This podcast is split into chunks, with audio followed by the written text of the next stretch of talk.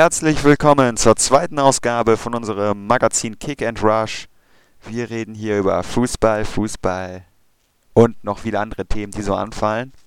Diese Woche war ja leider Länderspielpause, immer ein trauriger Moment für die Fans der Bundesliga.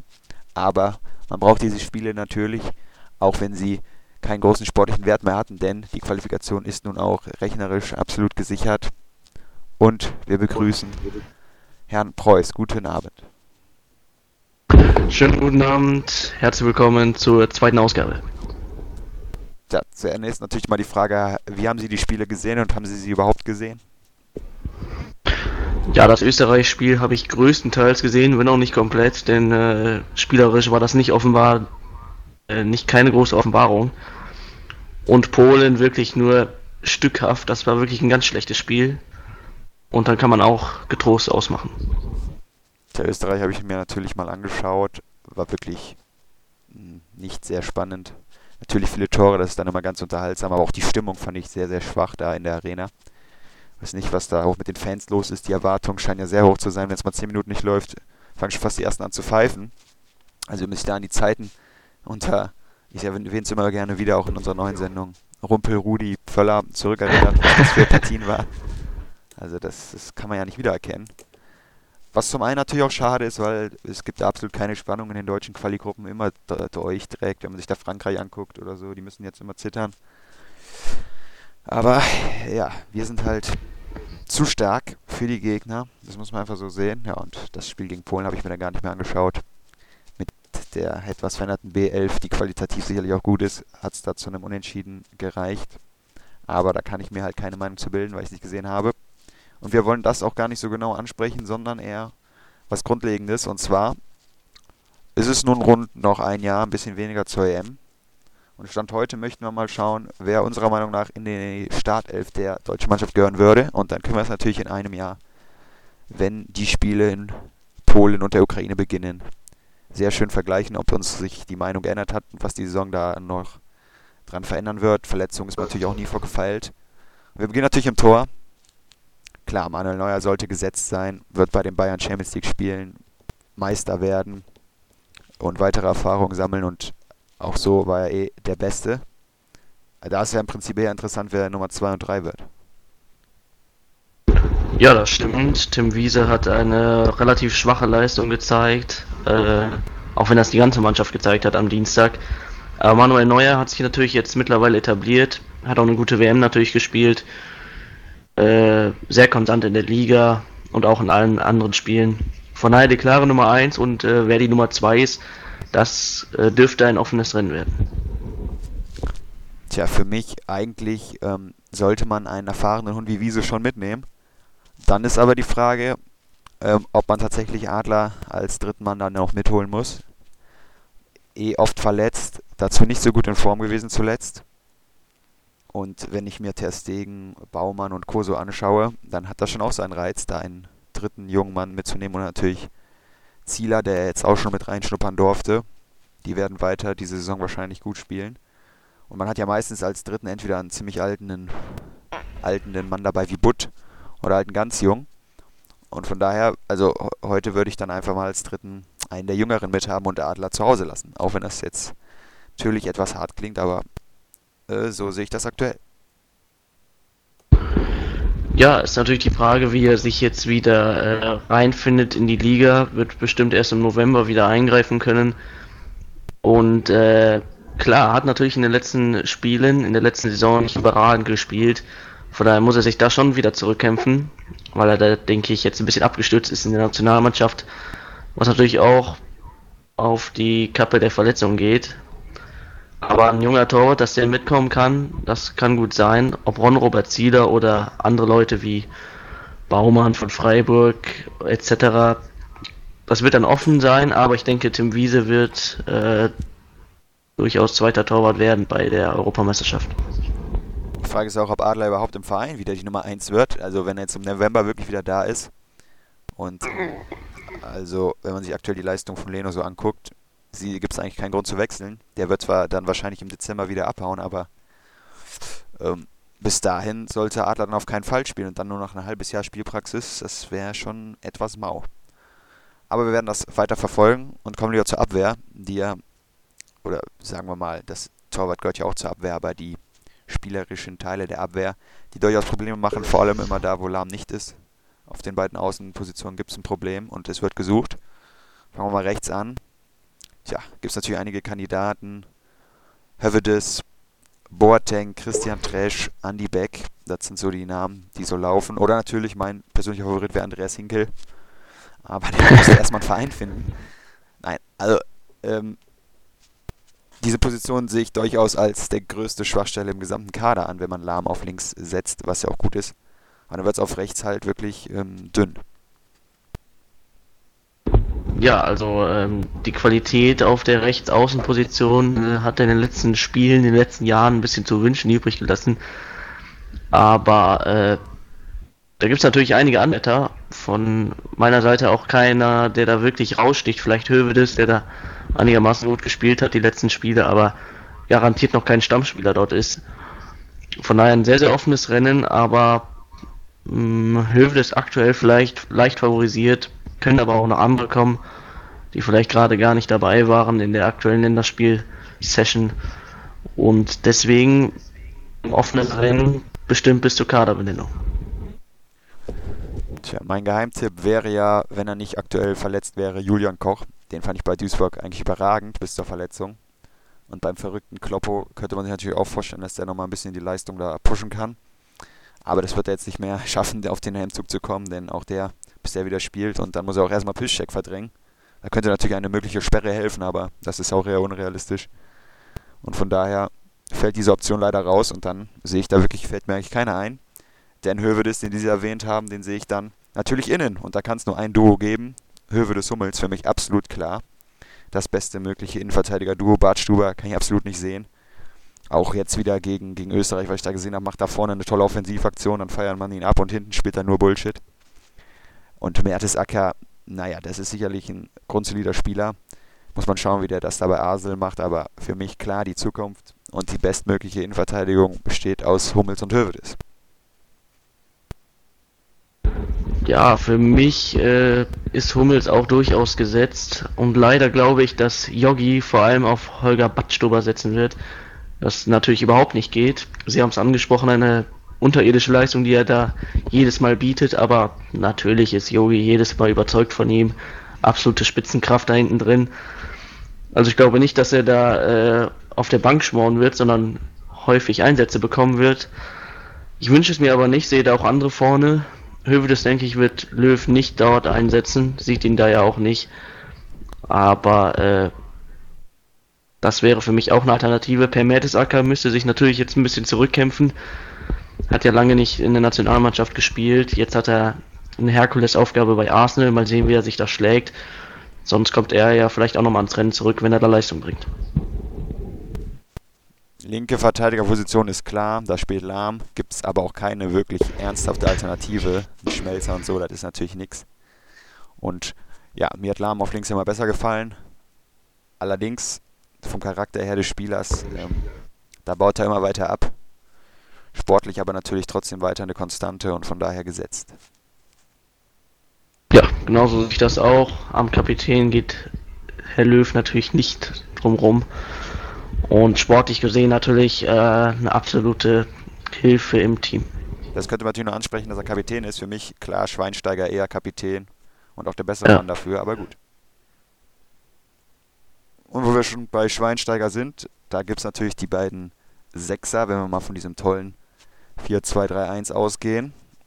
Dann ist dort Schweinsteigers Platz natürlich auch belegt, klar. Eigentlich erfahrenster Mann mittlerweile fast neben Klose und auch bester Mann relativ konstant immer. Bei den großen Turnieren ähm, wurde auch, hat sich immer weiter gesteigert. 2006, 2004, das war noch nicht so gut. EM08, einige tolle Spiele und 2010 war dann sehr hohes Niveau. Also wenn das so weitergeht, müsste das eigentlich sehr gut werden. Tja, und der Nebenmann, das wird natürlich interessant. Da gibt es sehr viele Möglichkeiten. Man denkt jetzt erstmal an Sami Khedira, klar. Aber Natürlich spuken auch so Namen wie die Benders oder äh, Toni Kroos da noch im Hintergrund, Christian Tresch. Also auch da gibt es einige Möglichkeiten. Ähm, für mich schwer zu sagen, aber ich denke fast, das läuft erstmal auf Kedira und Schweinsteiger wieder hinaus. Ja, wenn Kedira bei Real seine Einsätze wieder kriegt nach seiner Verletzung, dann sicherlich. Aber man muss auch sagen, Toni Kroos hat eine äh, sehr gute Leistung in den letzten Länderspielen gezeigt. Äh, auf Schalke und auch äh, in Stuttgart gegen Brasilien. Und von daher sehe ich da die beiden Spieler am ehesten neben Schweinsteiger. Simon Rolf ist jetzt vielleicht nicht unbedingt, der hat auch schwach gespielt am Dienstag. Und die Benders, ja, die haben ja beide jetzt ein Länderspiel gemacht. Da, die kommen, denke ich, nicht in Frage.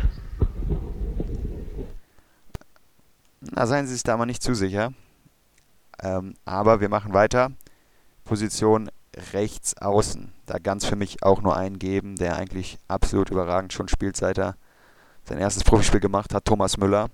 Da haben ja auch viele gesagt, er wäre so ein Loch gefallen nach der WM, aber wenn so ein Loch aussieht, äh, von dieser Leistung her, dann ist es weiterhin absolut Weltklasse. Auch wie viele Scorerpunkte der immer wiederholt, das ist vielleicht von der Spielweise nicht so auffällig wie Götze oder Özil, aber absolut guter Spieler, eine Bank. Da vorne Fuchs ja auch absolut schwindelig gespielt wieder. Und für mich auch einer der wichtigsten Spieler überhaupt im Nationalteam. Auch dort äh, könnte man natürlich mal das Halbfinale anführen, wo er gefehlt hat gegen Spanien. Also für mich ein sehr wichtiger Mann, dass der fit bleibt. Ja, und einzige Alternative irgendwie auf rechts, äh, vielleicht Marco Reus, aber der muss ja immer absagen, wenn er nominiert wird. Und von daher bleibt dort nur der Münchner. Ja, das glaube ich auch. Eine ziemlich feste Position, die Thomas Müller da, Thomas Müller da inne hat. Und äh, von daher wird er keinen Weg um ihn rumführen. Und das mit dem Formtief, das ist natürlich absoluter Schwachsinn. Also der spielt weiterhin sehr, sehr gut und konstant und äh, hat auch die Mannschaft direkt wieder belebt am Dienstag, wo er eingewechselt wurde. Da kam wenigstens ein bisschen Fahrt auf in diesem sehr, sehr schlechten Spiel. Und äh, der absolute Größte in der Nationalmannschaft. Dann kommt die Position in der Mitte, früher auch genannt Spielmacher. Und wenn Özil eine ähnlich gute Saison wie letztes Jahr spielt bei Real Madrid, dann muss er dort eingesetzt werden. Und auch der ist gegen Österreich ja mal gut abgegangen. Schießt jetzt mittlerweile auch viele Tore. Also das ist eigentlich auch mittlerweile wirklich eine Bank, wo man sich darauf verlassen kann. Und wenn wir den jetzt mal im Konkurrenzkampf mit Götze sehen, ähm, dann bleibt für mich der Özil auch erstmal gesetzt und Götze kann man ja immer noch auf links stellen, wenn man den unbedingt möchte, aber für mich in der Mitte erstmal Özil. Ja, auch der ist gesetzt, klasse Leistung gezeigt im Länderspiel und auch bei Real zeigt er sehr, sehr gute Leistungen. Hat äh, sich da absolut etablieren können, was ja nicht so einfach ist. Und von daher wirklich gesetzt bei Yogi und Mario Götze spielt natürlich nicht, nicht schlecht, aber seine Zeit wird sicherlich auch noch kommen. Tja, vielleicht auf links, da haben wir dann neben diesem Götze noch Schürle und Podolski, das sind eigentlich so die drei möglichen Namen. Und der Bundestrainer ist natürlich sehr großer Podolski-Fan. Und meistens zeigt das in der Nationalmannschaft zumindest dann ja auch mit Leistung zurück. Ähm, Schürle macht ähm, aus seinen Joker-Einsätzen immer viel, bleibt deswegen wahrscheinlich auch erstmal der perfekte Joker und wird dann nicht in die Startelf äh, rücken. Von daher wird es auf Podolski hinauslaufen und es ist wahrscheinlich auch das Vernünftigste, was man erstmal machen kann. Ja, der hat in den letzten äh, Spielen natürlich enttäuscht, wodurch der Name ein bisschen diskutiert wurde. Aber auch der äh, spielt bei den Turnieren natürlich immer sehr, sehr gut und hilft der Mannschaft da. Und auch wenn er unter Druck steht, ruft er die Leistung auch direkt ab. Das muss man ihm lassen. Und Schüler sicherlich eine gute Alternative. Mario Götze sehe ich eher nicht auf links, eher als Özil-Alternative. Aber äh, Podolski sicherlich einen Ticken vorne, aber ausschließen würde ich es nicht, dass äh, er bei schwachen Leistungen da vielleicht auch noch verdrängt werden könnte. Tja, und dann gibt es noch ganz vorne da ist die Frage natürlich nur Gomez oder Klose. Wahrscheinlich wird ein dritter Stürmer gar nicht nominiert. Gibt ja da noch keine mehr. also Kakao, das kann man auch nicht mehr ernst nehmen und äh, konnte man eigentlich auch selten. Und äh, sonst, ja, Korani ausgemustert und andere Stürmer haben wir irgendwie nicht mehr. So Leute wie Helmes können froh sein, dass sie beim VfL noch mittrainieren dürfen. Kiesling fällt auch nicht unbedingt positiv auf. Ja, und Klose und Gomez sind natürlich die beiden, die immer im Fokus stehen. Klose hat bald Gerd Müller, und Gomez schießt bei den Bayern natürlich Tore, wie er will. Also, das ist eine sehr schwierige Frage eigentlich, wie man da besser hinstellt, wer da besser passt. Ich weiß es ehrlich gesagt auch nicht. Man könnte natürlich die Vermutung haben, dass Klose etwas besser in dieses System der Deutschen passt. Aber auch das ist ähm, ja, eine, eine enge Sache. Aber wenn wir doch mal ein bisschen die Vergangenheit mit einbeziehen wollen, hat Klosek immer bei Turnieren überzeugt und der Herr Gomez ja noch nicht so wirklich. Von daher wird wohl auch erstmal Klose das Turnier beginnen. Ja, Klose ist aus meinen Augen auch eindeutig gesetzt. Von Mario Gomez halte ich jetzt nicht so viel. Macht natürlich seine Tore, aber äh, Klose hat da doch sehr viele Verdienste mehr gehabt. Auch bei der WM letztes Jahr wieder stark gespielt. Und Kakao ist natürlich der dritte Stürmer, der da auf der Bank sitzen wird. Der letzte Stürmer, der da auch nominiert wurde neben den drei, war Patrick Helmes. Äh, letztes Jahr 2010 gegen Dänemark in so einem Testspiel. Von daher ist das schon eine eindeutige Sache. Vielleicht kommt ja noch Löw wird sicherlich auch nur mit einer. Spitze spielen. Und da sehe ich Klose vorne. Das wäre wirklich meine Hoffnung, dass äh, Schieber da noch fit wird beim VfB und den dritten Platz holt, weil allein wenn der mal eingewechselt wird und alle Schieber rufen, immer große Momente. Also, es ist noch ein Jahr hin, da kann noch sehr viel passieren. Verletzungen, alles mögliche, Formeinbrüche. Wobei die Form beim Bundestrainer eh nicht wirklich zählt in der Liga. Von daher das wahrscheinlich nicht sehr ähm, großer Faktor. Aber wir müssen dort warten, dass also nach Stand heute unsere Aufstellung mal schauen, inwieweit die sich bewahrheitet dann. Man muss ja auch sagen, das freut mich jetzt schon, dass wir eine richtig mächtige Gruppe erwischen können. Da Polen und die Ukraine gesetzt sind und die Holländer und die Spanier, warum auch immer, komischer Koeffizientenmodus da und wir nur in Top 2 sind. Und also Graupennationen wie Frankreich und, und Italien wahrscheinlich irgendwo auf 3 und Top 4 liegen, könnte es da eine richtig schöne Gruppe geben, was ich ja hoffe, denn man sollte so ein Turnier auch schon mal mit einer vernünftigen Vorrunde starten, damit man direkt weiß, wo man dran ist. Ja, das wäre natürlich sehr, sehr interessant zu sehen. Vor allem, wenn man sich da dann äh, gut durchsetzen kann, dann äh, hat man natürlich alle Chancen und wird da auch als Turnierfavorit eingestuft, auch von anderen Teams. Ich denke, es wird auch mal fällig, dass wir Spanien endlich mal schlagen. Und ja, Chancen dann natürlich 50-50, ob wir einen Gastgeber kriegen, was dann natürlich wieder eine relativ maue Gruppe wäre, oder halt so ein Top-Team wie Spanien oder die Niederlande. Von daher wird es interessant zu sehen. Eine sehr interessante Auslosung, weil Deutschland ja auch sonst immer in Top 1 gesetzt war und eigentlich auch sein muss, aber äh, das wird dann natürlich eine schöne Auslosung und hoffentlich einige schöne Spiele. Also mein Wunsch wäre ja direkt mal eine Gruppe mit Spanien und Italien. Und da ich einfach mal glaube, dass Italien nach den letzten doch schwachen Leistungen mal wieder was reißen würde, dann einfach Spanien schon der Vorrunde raus. Dann wäre das Problem erledigt. Also das äh, fände ich einfach mal gut. Man muss auch noch schauen, wer alles noch sich qualifiziert. In unserer Gruppe natürlich noch ein Zweikampf. Österreich dürfte mittlerweile endgültig raus sein und Belgien auch mit sehr schlechten Karten, nachdem man da gegen Berti nicht gewinnen konnte. Russland, Irland und was ich sehr bemerkenswert finde, ja Armenien noch mit großen Chancen auf die Quali. Das ist natürlich absolut seltsam, genauso wie Estland. Auch die haben noch Chancen, sind nur ein Punkt hinter Platz 2. Also teilweise echt äh, skurrile Sachen da. Die Franzosen mit Problemen könnten noch von Bosnien abgefangen werden. Niederlande natürlich absolut überragend. Die schießen ihre Gruppe da alles weg.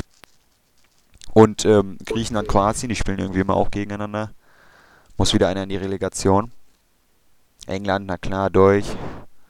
Ottmar hat nochmal Chancen nach dem Sieg gegen Lothar Matthäus. Und ähm, ja, auch Portugal ist noch nicht ganz sicher durch. Auch das jedes Jahr dasselbe, aber sie schaffen es dann doch immer wieder, um dann gegen uns rauszufliegen. Und äh, ja, dann noch in der allerletzten Gruppe auch Spanien natürlich durch, Tschechien, Schottland, mal schauen. Also es könnte wirklich wieder ein tolles Turnier werden mit qualitativ hochbesetzten Teams. Eine EM ist ja eh immer besser als eine WM, das weiß man. Und von daher ähm, muss man sich schon sehr freuen dort. Wobei, ich habe bei Polen zwar nicht das Spiel geguckt, aber vorm Anpfiff mal kurz reingeschaltet. Erstmal war schon seltsam, dass es irgendwie 10 Minuten gedauert hat, bis überhaupt rauskam. Und dann diese ganze Atmosphäre da, das hat mir noch nicht so gefallen. Also ich hoffe, da verbessert man sich noch ein bisschen in diesem einen Jahr, um da ein bisschen mehr Feeling reinzubringen, weil das sah doch eher nach einer, nach einer Beerdigung teilweise aus. Ich hoffe, man verbessert es da überhaupt mal komplett, weil äh, was da als Infrastruktur und Autobahnen und Stadien abgeht, das ist schon klasse, was die Polen da wieder auf die Beine stellen. Und um auf die Quali zurückzukommen. Frankreich natürlich sehr interessant, weil die sicherlich ein Endspiel haben werden am letzten Gruppenspieltag gegen Bosnien. Ja. Liegen ja nur einen Punkt vor den Bosniern, von daher wird sich da bestimmt alles entscheiden, da bin ich auch mal gespannt. Aber Und zur äh, Not, ähm, klar, zur Not nimmt Henri die Hand, dann ist das auch geregelt. Also da sollten Sie sich keine Sorgen machen. Ja, das war natürlich auch ein tolles Spiel. Aber äh, Frankreich wieder eine Blamage, das wäre natürlich der Wahnsinn. Haben in den letzten Spielen ja eigentlich wieder ganz konstant gespielt, aber jetzt äh, bauen sie schon wieder ab. Und äh, da werden wir sehen, ob sie es schaffen. Und äh, andere Teams wie Armenien, das wäre natürlich sehr interessant, wenn die da gegen die Ukraine spielen oder so. Das kann man sich über 90 Minuten angucken. Und äh, ja, wird abzuwarten sein. Und dann äh, sehen wir sicherlich eine, einige schöne Spiele. Und äh, welche Favoriten noch rausfliegen werden, das wir, da werden wir auch gespannt sein. Ja, Ukraine-Armenien wäre natürlich ein absolutes ZDF-Infospiel äh, dann mit Thomas Waage als Live-Reporter. Würde ich mich dann schon sehr darauf freuen. Und werden wir uns sicherlich auch hier vom Sender die Übertragungsrechte holen, um das äh, zu kommentieren. Und was man natürlich auch noch sagen muss, Frankreich hat es allein wegen diesen seltsamen neuen Trikots, die sie da haben, nicht verdient, teilzunehmen. Aber da kann man nichts machen. Und ähm, damit schließen wir auch dieses ganze Feld internationale Mannschaften, Länder, Nationen, Teams ab und möchte nochmal kurz auf die Bundesliga blicken. Am Wochenende geht es zum Glück weiter. Einige interessante Partien. Aber sonst war es eigentlich relativ ruhig. Die Medien haben sich so ein bisschen auf ähm, Magath gestürzt. Was aber allerdings auch irgendwie, naja, seit vielen Jahren bekannt ist, dass er so arbeitet. Ich weiß nicht, warum da so ein Aufschrei dann durchgeht. Okay, die Transfers, die kann man sicherlich ähm, bemängeln, aber diese Arbeitsweise, auch mit diesem Strafenkatalog und so, das ähm, war eigentlich schon länger so und zeigt auch, dass sonst nicht viel los ist in der Bundesliga. Ja, äh, ich denke, das werden auch nicht die Super Bowler-Spiele, außer natürlich, wie der HSV total untergeht in Bremen im Nordderby. Ja, da jetzt ein Tipp. Wir werden da mal um, würde ich sagen, um großen Einsatz. Was sollen wir? Also es geht ja natürlich nicht ums Ergebnis, sondern wie viele Gegentore Hamburg bekommt, weil das verlieren. also ich sag fünf. Nee, so viele nicht. Also ich glaube, es werden drei Gegentore. Ja, okay, dann sehen wir mal, wer recht hat. Ich würde mich auf jeden Fall wieder sehr freuen, danach auch Önning wieder mit seinen Aussagen oder, oder Heiko Westermann sagt vor dem Spiel wahrscheinlich nochmal, ah, so eine, so eine Klatsche gegen Bremen, das wird es nicht geben. Und danach wird er dann sagen, ja, war nix. Aber ich war auch enttäuscht vom HSV, man hat keinen Chelsea-Spieler mehr verpflichtet in der letzten Transferwoche. Ganz schwach. Dafür äh, nochmal Ivo Ilicevic geholt, aber das ist natürlich, äh, also es passt einfach nicht ins Konzept. Finde ich enttäuscht. Ja, nicht der Jahrhunderttransfer. Ich denke, das wird Hamburg auch nicht unbedingt äh, in Höhenflüge verleiten. Von daher wird das eine sehr, sehr schwere Saison weiterhin, wenn sie sich jetzt nicht mal schnell steigern. Und äh, gegen Bremen wird durch interessant zu sehen, ob sie sich da im Derby den Arsch aufreißen können. Und äh, sonst wird wirklich sehr, sehr eng. Und dann wird es auch für Kollegen unserer Redaktion hier sicherlich eine traurige Saison.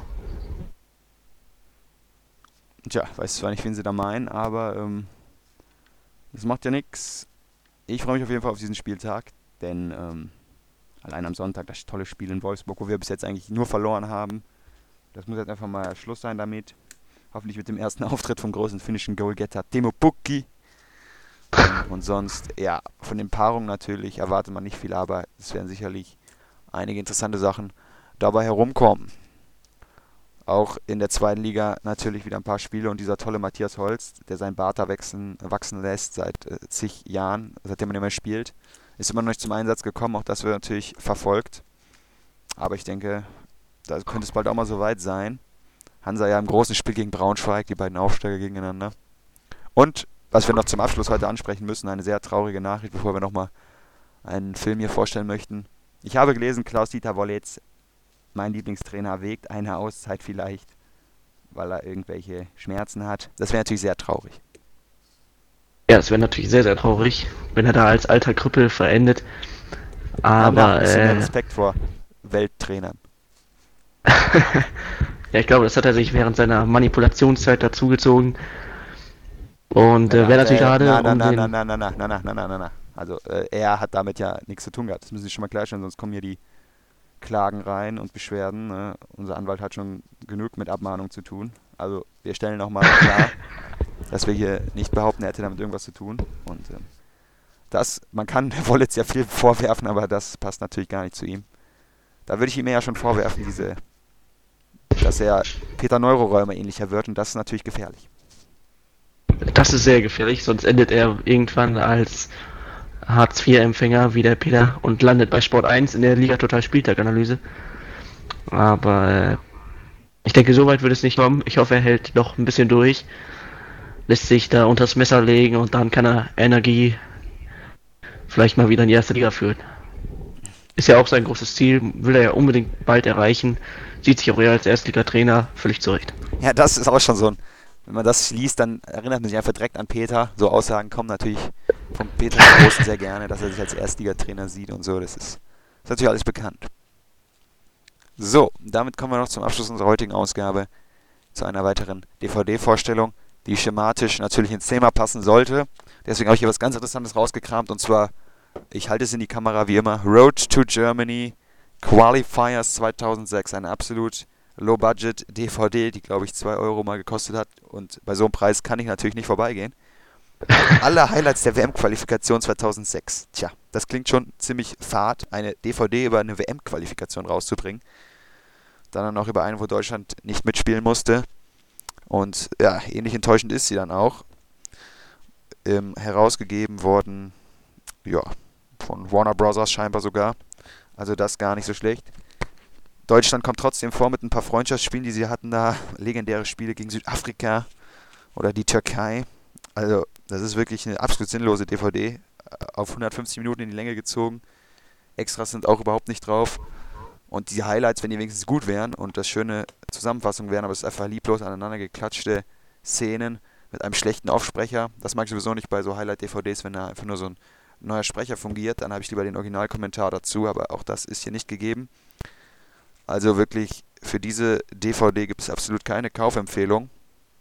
Tore, Tore, Superstars, Favorit und Außenseite aller Highlights. So beschreibt man sich hier selber, aber das ist wirklich nicht gelungen. Und da ist man einfach auf den Zug des Merchandisings 2006 mit aufgesprungen. Und wie so viele, grandios gescheitert. Auf Verkauf wird die, glaube ich, auch nicht. Also hier würde ich auch null Punkte vergeben und kann sie absolut nicht empfehlen. Deswegen wird sie auch jetzt sofort wieder hier im ewigen Archiv meines ähm, privaten Filmeverleihs hier verschwinden. Und Herr Preuß, ich gehe davon aus, dass Sie diese DVD nicht gesehen haben. Nee, aber das Preis-Leistungs-Verhältnis scheint ja zu stimmen bei 2 Euro. Nein, also für 2 Euro daher, warte ich schon mehr.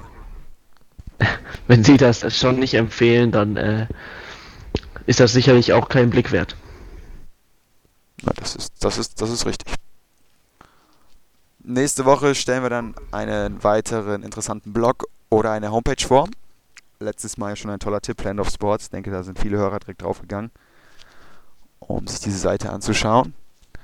Und wir möchten uns dann verabschieden. Ich über, äh, bedanke mich fürs Zuhören. Ja, Kommentare und so, abonnieren, alles hier machbar auf unserem tollen neuen Blog System. Freue mich dann auf nächste Woche und übergebe das Schlusswort an Herrn Preuß. Ja, liebe Zuhörer, sagen Sie, was Sie denken. Sie können uns natürlich erreichen hier über die tolle Homepage. Und dann freue ich mich natürlich jetzt auf die Bundesliga wieder nach dieser schrecklichen Länderspielpause und dann nächste Woche in alter Frische. Bis dann. Es ist der. Oh, falsches, falsches Band abgespielt. Ich wollte hier nochmal einen ganz kleinen Abschieds-Jingle bringen. Hat nicht ganz geklappt, aber das. Ah, dann mache ich natürlich einen, der dazu passt, zu dieser Aktion gerade von mir ein. Typisches Eigentor!